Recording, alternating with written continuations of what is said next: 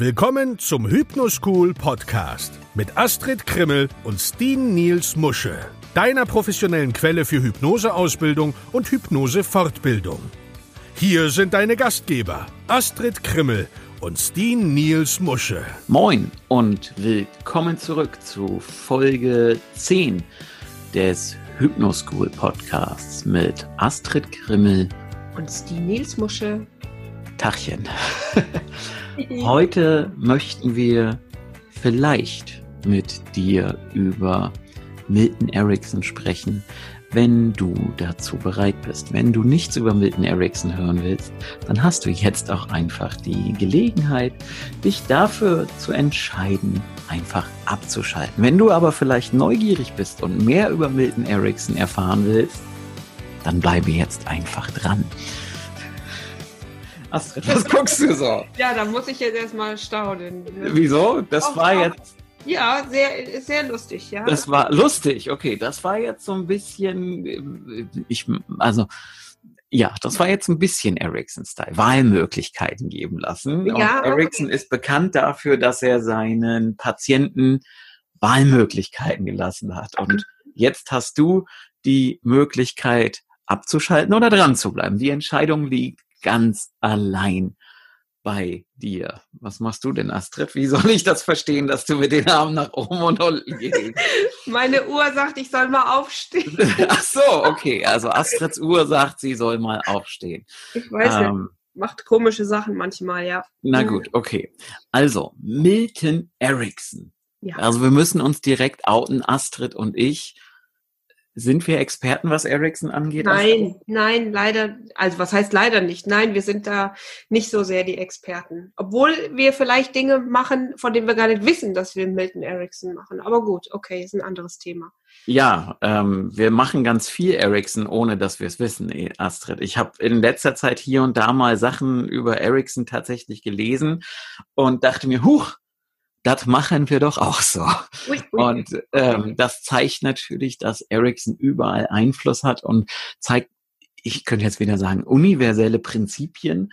Das hat, das eine hat, also Punkt. Wir machen auch Ericsson, obwohl wir eigentlich keine Ericssonianier sind.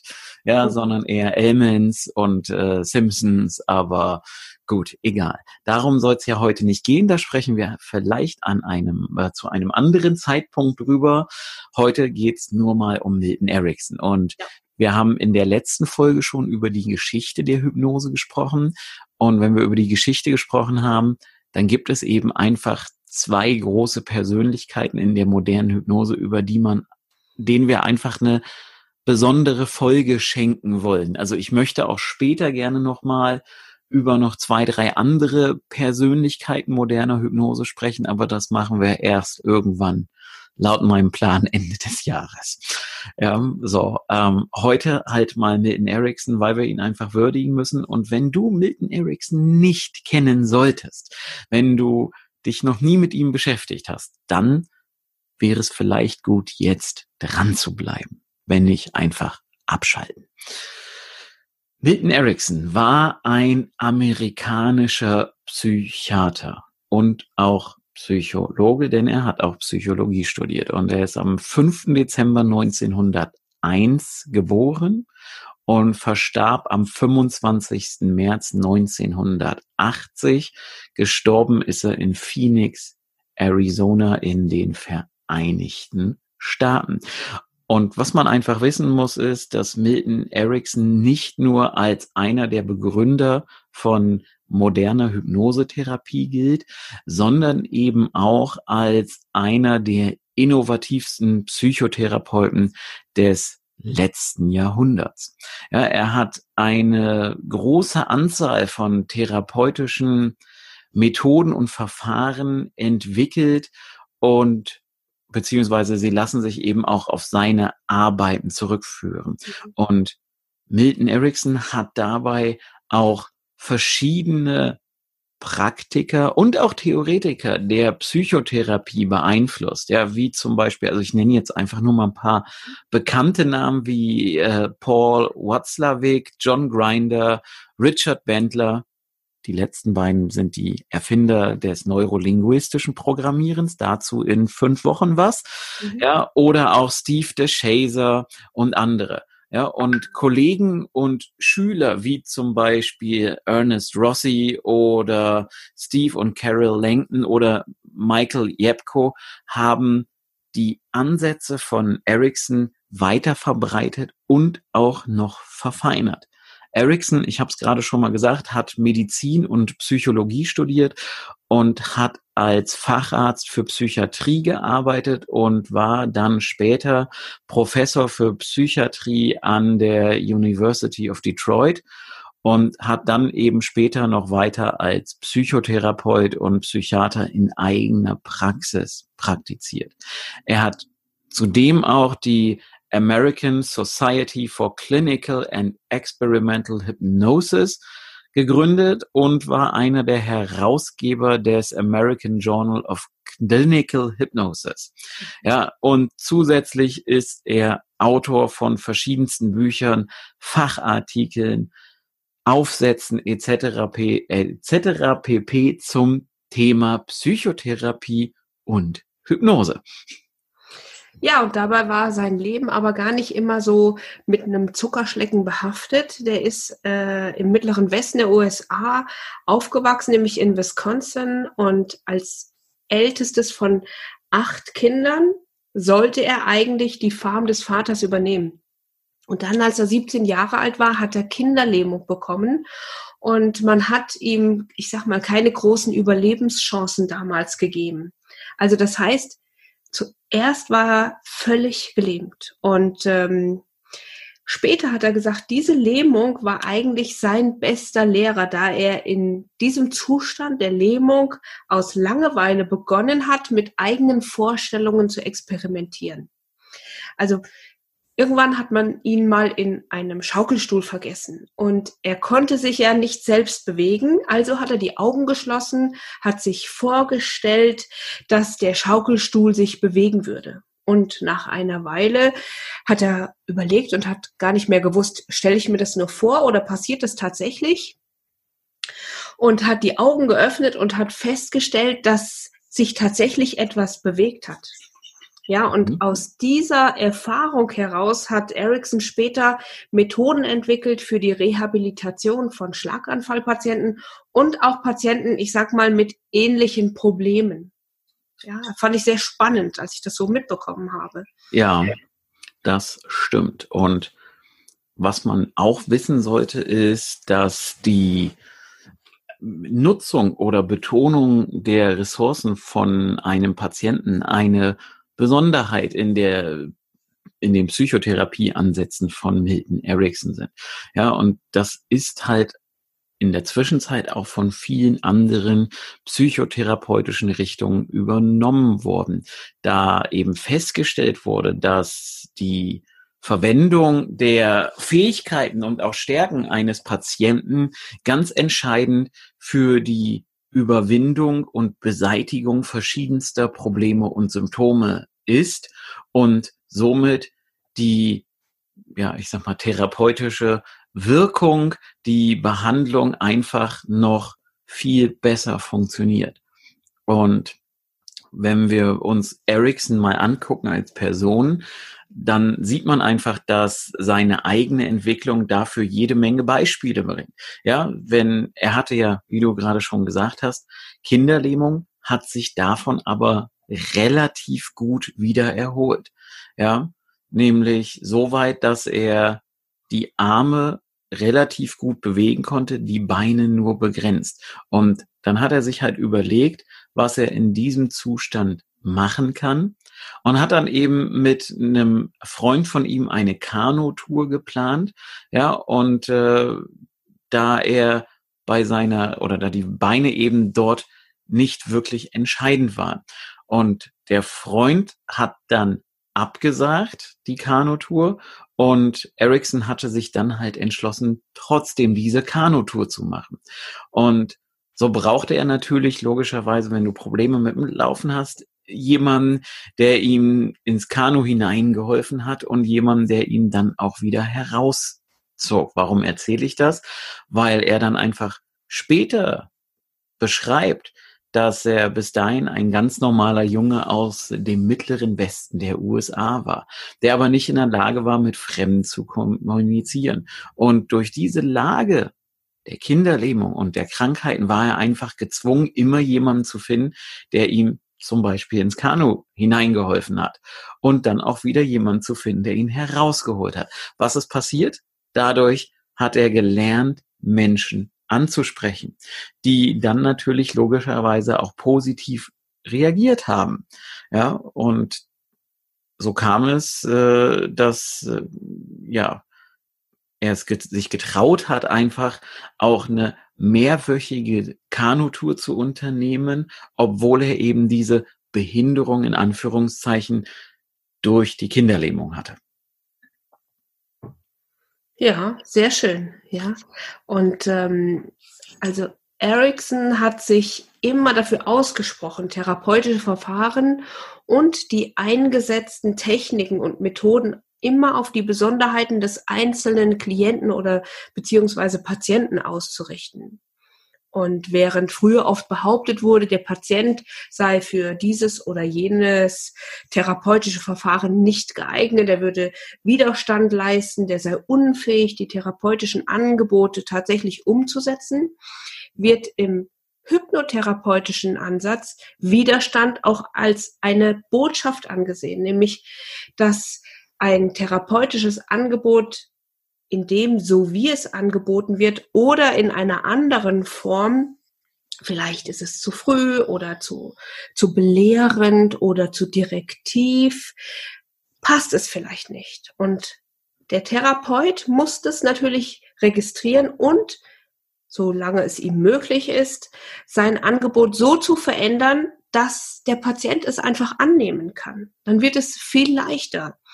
Und während also in vielen therapeutischen Ansätzen das Problem oder das Symptom des Patienten an das Verfahren angepasst wurde, hat man im Gegenzug dazu im hypnotherapeutischen Ansatz den Anspruch, sich an die Besonderheiten des Klienten oder Patienten anzupassen. Also das heißt, wir machen was ganz anderes.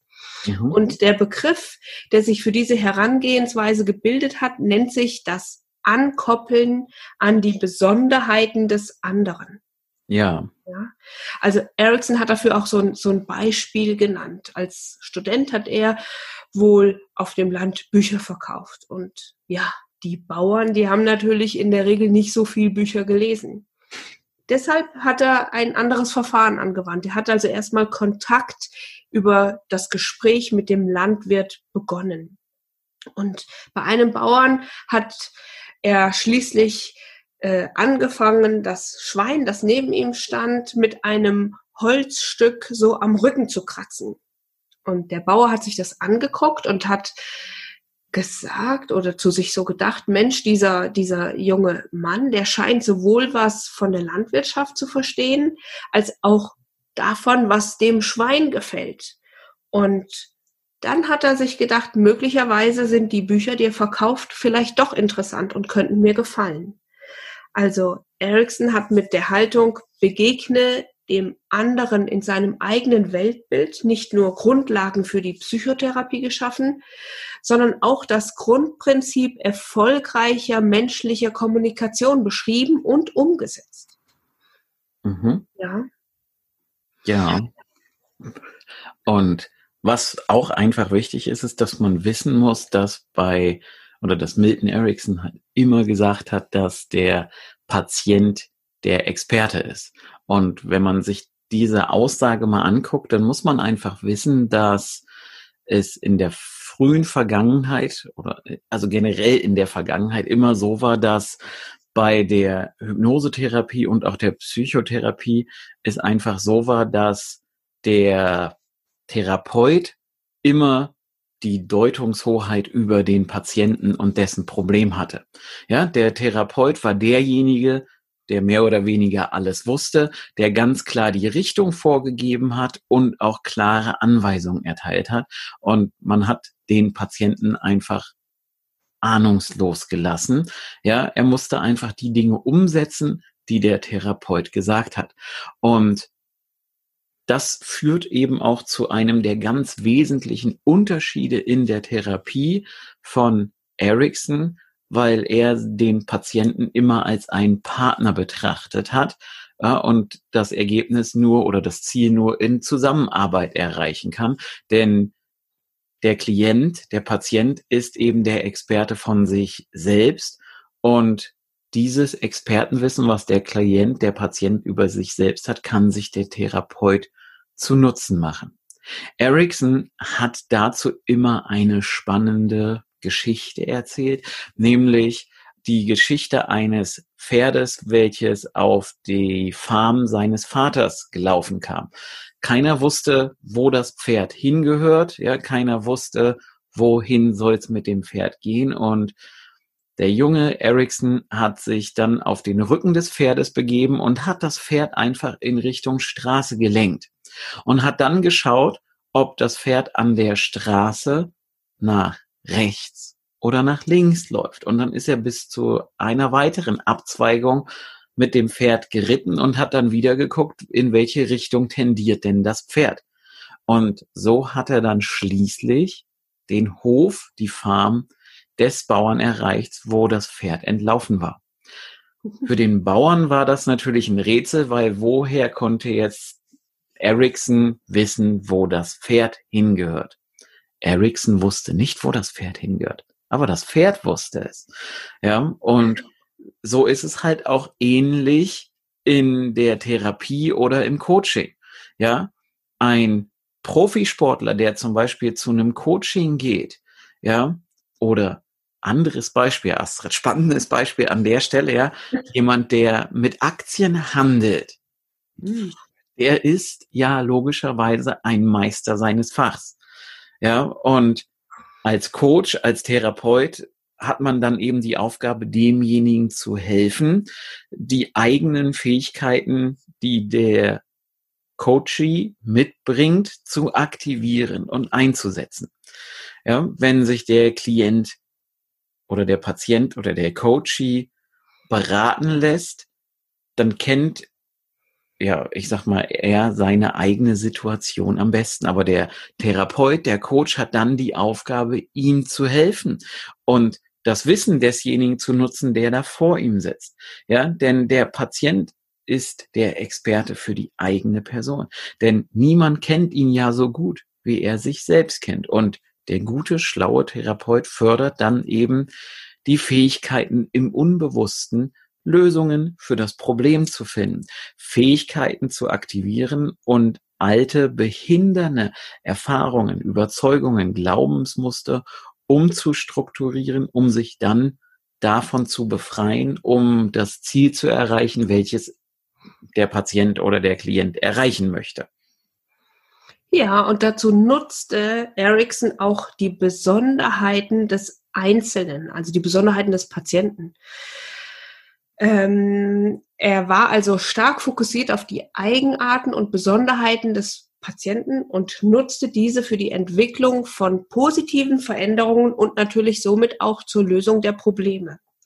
Und auch im psychiatrischen Kontext, wir wissen, er war Psychiater, hat Erickson das angewandt, ne? indem man nicht nur äh, dem Patienten in seinem Weltbild begegnete, sondern er nutzte dessen Besonderheiten für ein therapeutisches Angebot. Und da gibt es auch eine spannende Geschichte dazu, nämlich hat Erickson auf seiner psychiatrischen Station hatte er zwei Patienten und beide hielten sich für Jesus Christus. So, und da gab es viele Angebote auf der Station, verschiedene Werkstätten, da hätten sie mitarbeiten können, aber diese beiden Patienten haben Tag und Nacht, ich sag mal so rumgelümmelt, ja, die haben nichts gemacht und waren auch zu nichts zu bewegen. So, und dann hat der Ericsson, weil er ja ein cleverer Bursche war, hat mal seinen Patienten und dem Pflegepersonal einen Vortrag über Jesus Christus gehalten. Und dabei hat er betont, dass Jesus ja aus einer Tischlerfamilie gekommen sei. Und er hat auf seinen Reisen immer da, wo er aufgefordert wurde, sich handwerklich zu betätigen, da hat er immer gerne mitgearbeitet. Ein paar Tage später hat der Erickson seine beiden Patienten gefragt, ob sie nicht bereit wären, in der Tischlerei des Krankenhauses mitzuhelfen. Da bräuchte man jetzt unbedingt jemanden.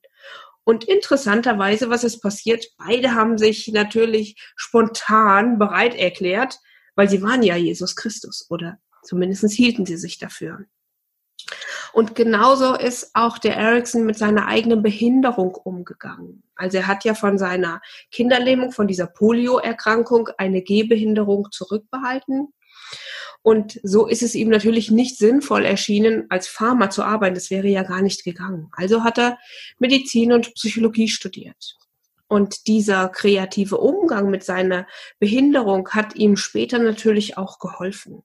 Ja, einem Studenten gegenüber, der ebenfalls behindert war, hat er geäußert, eine Behinderung ist zwar lästig, aber sie hätte auch Vorteile.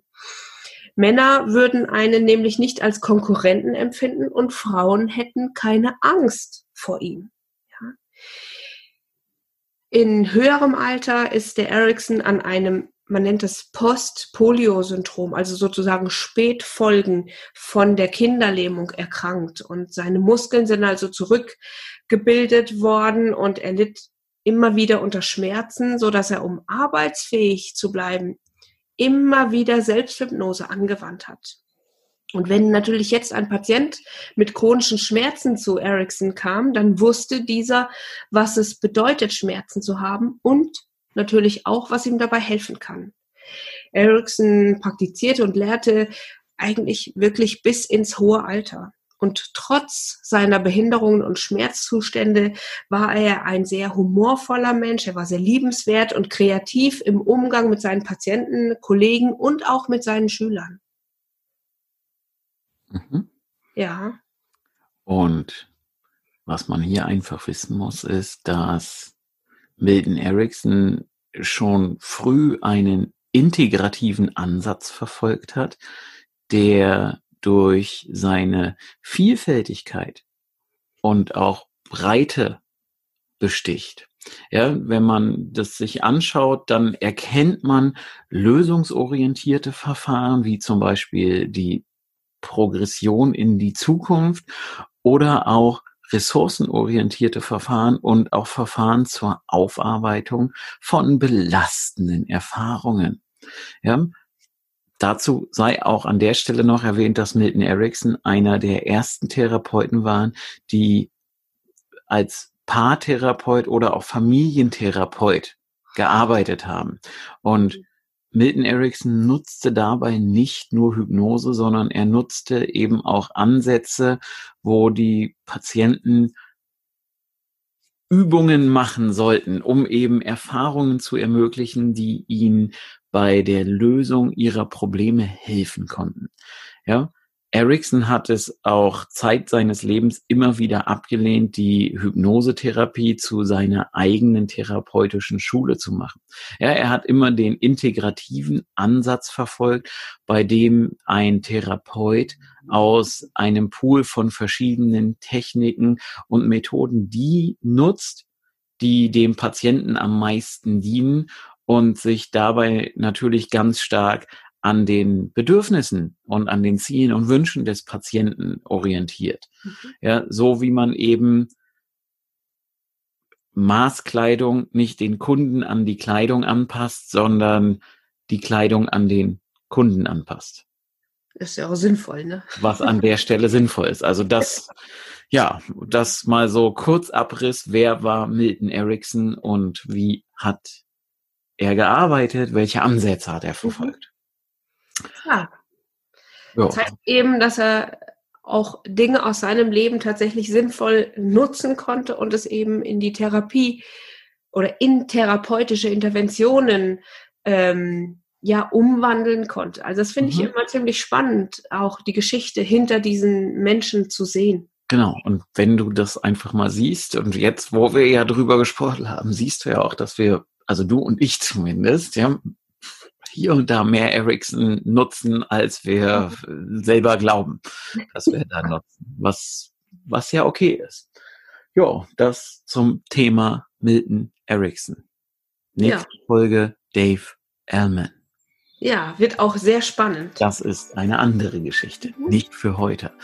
Wir hoffen, wir konnten dich jetzt ein bisschen mit auf die Reise nehmen zum Thema Ericsson und ich sage jetzt einfach mal bis zum nächsten Mal, wünsche dir viel Spaß. Wenn das die erste Folge ist, die du dir anhörst, hör dir auch mal die anderen Folgen an. Vielleicht ist da noch das ein oder andere Spannende dabei, von dem du jetzt noch gar nicht weißt, dass du davon profitieren könntest. Daraus ergibt sich natürlich immer die Frage, möchtest du von diesem Podcast profitieren? Möchtest du von unserem Wissen profitieren? Wenn ja, dann weißt du ja, wo du uns findest. Und jetzt sag Tschüss, Astrid. Tschüss, Astrid. Das war der Hypnoschool Podcast. Baue das Selbstvertrauen auf, das du brauchst, um erfolgreich mit Hypnose zu arbeiten. Lerne jetzt Hypnose und Hypnosetherapie auf www.hypnoschool.de.